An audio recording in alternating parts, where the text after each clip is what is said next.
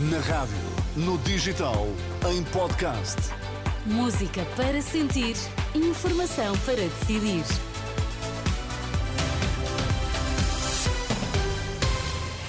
Notícias na Renascença, para já os títulos em destaque. Pedro Passos Coelho, ao lado de Luís Montenegro, na campanha da AD em Faro. Mulher que desapareceu depois de ir ao Hospital de São Francisco Xavier, em Lisboa, foi encontrada morta mais de dois meses depois. Mais de dois meses depois foi encontrado hoje o corpo da idosa que desapareceu depois de ter saído do Hospital de São Francisco Xavier em Lisboa, onde aguardava para ser vista por um médico. A informação foi confirmada à Renascença por fonte próxima da família. Ouvido pela Renascença, o advogado João Medeiros defende que o direito ao acompanhamento dos doentes, suspenso durante a pandemia, não pode ser posto em causa em situações em que o doente não é autónomo. Como não passaria pela cabeça de ninguém não deixar uh, um pai ou uma mãe acompanharem um filho menor, também nestes casos de pessoas que pelas suas características uh, são incapazes ou têm, inspiram especiais cuidados, também não deve passar pela cabeça de ninguém não permitir a entrada de um acompanhante. E foi isso que se passou neste caso concreto e que veio a dar os resultados que infelizmente todos sabemos. Ouvido pela jornalista Ana Catarina André, João Medeiros confirma que a família da idosa decidiu recorrer à Justiça e vai apresentar à Assembleia da República uma petição com 7.500 assinaturas para que o tema seja discutido. O presidente da eh, Comissão Nacional para a Humanização dos Cuidados de Saúde no SNS, recém-criada, diz à Renascença que a segurança dos utentes com demência vai ser uma das prioridades.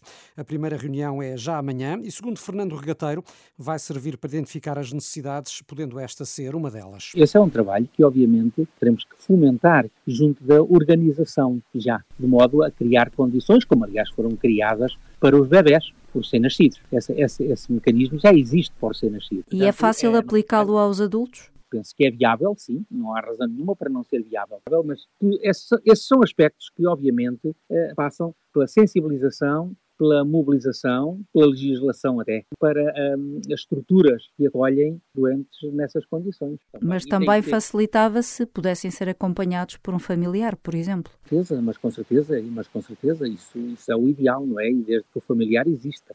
Fernando Regateiro, ouvido pela jornalista Anabela Góis, o presidente da Comissão Nacional para a Humanização dos Cuidados de Saúde no SNS, agora criada. O BCP mais do que quadriplicou os lucros eh, em 2013 para 856 milhões de euros. Resultados apresentados hoje pelo presidente executivo do Banco Privado, Miguel Maia, que anunciou ainda que o banco vai pagar aos acionistas cerca de 250 milhões de euros de eh, dividendos. Com esta quadruplicação dos lucros do BCP, os resultados agregados dos quatro maiores bancos privados a operar em Portugal ultrapassa os 3.100 milhões de euros, eh, isto em relação a 2023 um aumento eh, de 81% em relação ao ano anterior.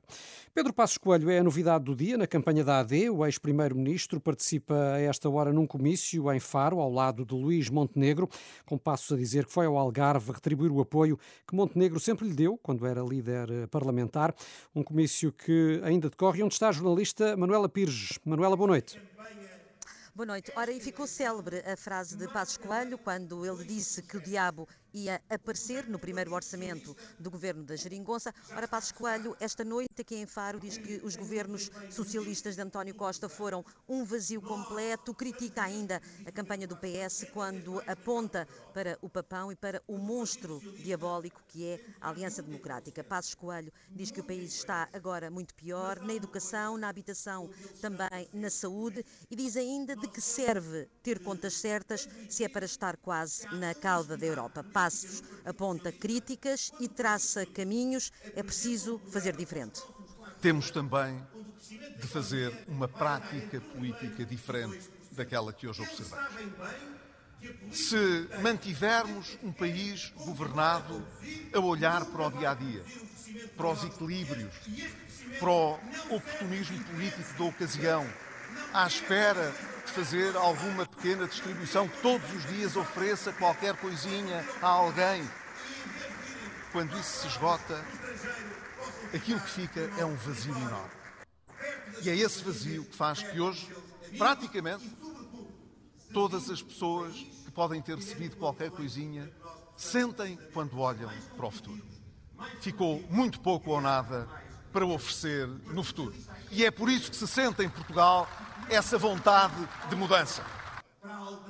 Pedro Passos Coelho, que acusa ainda o Partido Socialista de ser o dono disto tudo, o dono do Estado e também dos serviços públicos. A nossa aposta tem de ser a de confiarmos, a de confiarmos naqueles que estão a gerir as unidades hospitalares, que estão a confiar, a confiar naqueles que gerem as escolas e, pelo contrário, abandonar este dirigismo, este calculismo de quem está sempre à espera de ser obedecido, já não porque se sente na posição de ser o dono da economia, mas de ser o dono do próprio Estado. Nós não aceitamos donos em Portugal porque nós somos donos de nós próprios, da nossa vida e do nosso futuro. Ora, Passos Coelho concluiu uh, por isso que, perante o atual estado das coisas, é natural esperar a vitória da AD nas eleições de 10 de março. É a coisa mais natural do mundo, disse Passos Coelho neste comício aqui em Faro. Manuela Pires, a acompanhar então o comício da Aliança Democrática na capital Algarvia, com a presença de Pedro Passos Coelho. Okay. Na caravana da CDU também é esperado o regresso de um antigo líder partidário. Esta tarde, nas ruas de Alverca, o atual secretário-geral comunista, Paulo Raimundo, foi questionado sobre Jerónimo de Souza. Já agora, rapidamente, uma pergunta. O Jerónimo, o que é que é feito dele? Ah, aí na estrada. Nunca mais ouvi ah, falar nele, nem fotografias, nem... Está aí na estrada, está aí na estrada, está rijo, está rijo. Está, está, olha. Eu pensei que ele tivesse internado ou qualquer coisa, não, porque ele também não, tem não. uns aninhos, não é? Não, mas está rijo, está rijo. Ainda nos vamos cruzar aí. É. Olha, é melhor, é melhor o Jerónimo do que o Passos, o Passos Coelho, né? mas pronto, mal comparar. Também não desfazendo, era uma grande máquina. Os senhores, desculpem lá esta invasão, está bem tudo a correr bem. E é expectável que Jerónimo de Sousa apareça na sua campanha? É muito expectável, mas é uma grande surpresa que nós temos para anunciar um dia destes. Paulo Raimundo, ouvido pela jornalista Cristina Nascimento. Quanto ao PS, Pedro Nuno Santos rumou aos Açores, onde esta noite participa num jantar-comício em Ponta Delgada. O líder do Chega esteve em Aveiro, onde voltou a colocar os dois maiores partidos no mesmo saco. Eles são a mesma massa estão feitos da mesma escola e são a mesma massa de pessoas, a mesma massa de políticos e a mesma massa de interesses. Os mesmos interesses que estão no PS agora transferir-se-ão para o PSD se o PSD vencer as eleições. André Ventura. Já o líder do LIVRE esteve esta tarde numa arruada em Lisboa, reforçou que um possível acordo à esquerda tem de ser eh, escrito. Rui Tavares eh, não quer acordos bilaterais. O que nós defendemos e a nossa preferência forte é um acordo multipartidário, não é uma série de acordos bilaterais como na Geringonça 2015, é os partidos que sustentam o governo sentarem-se à mesa, desta vez não temos pressa, não estamos a duodécimos e não temos que aprovar um orçamento eh, já em breve. Porta-voz do Livre em eh, Lisboa. Pelo sul do país andou Inês Souza Real. A líder do PAN esteve na Universidade do Algarve para se informar sobre os problemas dos jovens estudantes e com a habitação no topo das preocupações. Sem dúvida que o alojamento estudantil tem que ser uma prioridade. Nós precisamos ter mais oferta pública e para isso entendemos que o Governo, o Estado, deve garantir programas de apoio aos estudantes e também que passem por incentivos aos senhorios eh, para se instalarem, eh, para, aderirem a programas de alojamento que possam ter de facto boas práticas, que não passem por forçar os alunos a quando chega a altura do verão terem que desmanchar todos os seus quartos ou sair do local onde se encontram. Num dia marcado também pelo uh, debate dos líderes partidários nas rádios, organizado pela Renascença, em conjunto com Antena 1, TSF e Observador, pode revê-lo em rr.pt. Um dos temas foi a defesa e os desafios colocados pela guerra na Ucrânia. Também se debateram setores como a segurança social, a justiça, entre outras matérias como a pobreza, que eh, tinham ficado para segundo plano nos debates televisivos. Ao longo da campanha, a Renascença acompanha também os partidos sem assento parlamentar, caso do ADN, a Alternativa Democrática Nacional, que em 2022 eh, recebeu mais de 10 mil votos e que esta tarde falou de saúde. O partido ADN reuniu-se hoje com o Sindicato Independente dos Médicos Bruno Fialho, presidente do partido, confessou-se surpreendido pelas ideias do ADN convergirem tanto com as do sindicato. O presidente critica ainda o governo pelas medidas impostas durante a pandemia. O governo é que impôs todas as medidas inconstitucionais. Os trabalhadores, muitos deles foram forçados, e nomeadamente os médicos e enfermeiros, a cumprir as normas do governo. Nós temos um governo, e não é só este governo, também quando foi o governo mais a geringonça, criminoso com os portugueses na gestão do Serviço Nacional de Saúde. O próprio governo, que obriga privados a cumprir a legislação laboral, depois ele não cumpre. Bruno Fialho, em declarações aos jornalistas após a reunião com o Sindicato Independente dos Médicos. O líder da Alternativa Democrática Nacional abordou ainda o tema que o seu partido denunciou hoje sobre as sondagens realizadas pela Universidade Católica.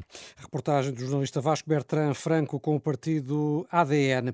Ainda notícia da conferência que reuniu em Paris eh, cerca de eh, duas dezenas de chefes de Estado e de governo para falar do apoio à Ucrânia, com Emmanuel Macron a avisar os líderes internacionais que devem preparar-se para um ataque da Rússia e por isso devem fazer mais para ajudar a Ucrânia a ganhar a guerra.